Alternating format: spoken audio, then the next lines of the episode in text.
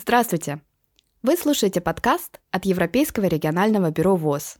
И на этот раз мы поговорим о том, как цифровые технологии помогают нам сохранить здоровье и сделать его крепче. В студии Александра Ольсен и Игорь Крючков –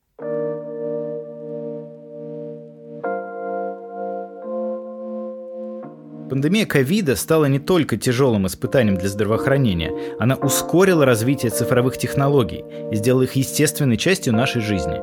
Сегодня для многих из нас проще использовать какое-нибудь мобильное приложение, которое оценивает состояние нашего здоровья, чем сходить на осмотр к врачу. А кто-то уже предпочитает общаться с друзьями по видеочату, а не встречаться с ними в кафе, где есть риск заразиться коронавирусом. Но значит ли это, что врачи проиграли битву с цифровыми алгоритмами? Вовсе нет. По мере развития технологий мы видим, что врачи и цифровые алгоритмы сегодня – союзники, а не враги. Доктор Ханс Клюге, директор Европейского регионального бюро ВОЗ, уверен, что цифровые технологии не только помогут странам региона быстро восстановиться после ковида, но и изменят к лучшему всю мировую медицину – Цифровые инструменты помогают все большему числу людей получить доступ к качественному здравоохранению и узнать больше о здоровом образе жизни.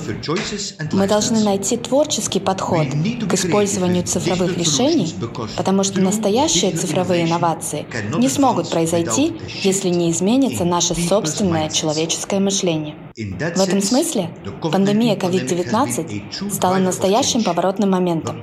Пандемия глубочайшим образом повлияла на то, как мы общаемся друг с другом, перевернула наши взгляды на мир и оказала огромное влияние на жизни миллионов людей.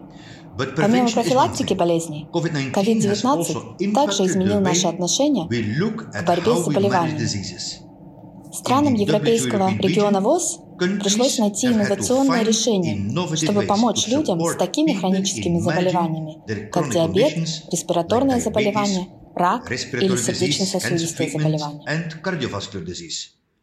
Сегодня особенно важно использовать эти уроки и использовать приобретенный опыт, чтобы раскрыть потенциал цифровых решений для профилактики неинфекционных заболеваний и борьбы с ними. Чтобы лучше и быстрее восстановиться после пандемии, мы должны определить цифровые решения, которые обладают наибольшим потенциалом и помогают людям достичь здоровья и благополучия, и использовать этот потенциал, чтобы стать еще лучше.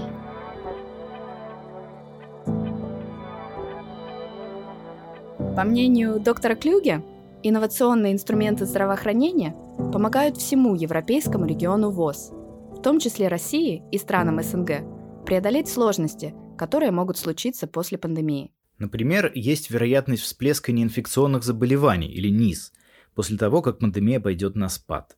На долю четырех крупнейших НИС уже приходится 80% преждевременных смертей в нашем регионе. Это какие заболевания? Это сердечно-сосудистые заболевания, диабет, рак и хронические респираторные заболевания. Все эти болезни требуют постоянного наблюдения врачей. Поэтому пандемия ковида с локдаунами и перебоями в медицинском обслуживании серьезно ударила по общему состоянию здоровья людей, страдающих неинфекционными заболеваниями. Не говоря уже о том, что заболевания коронавирусом у людей с НИС по статистике чаще проходят с опасными для жизни осложнениями. Другими словами, После пандемии COVID-19 мы можем столкнуться с новой пандемией, с пандемией НИС, которая будет влиять на нашу жизнь еще многие годы. Но есть и хорошая новость.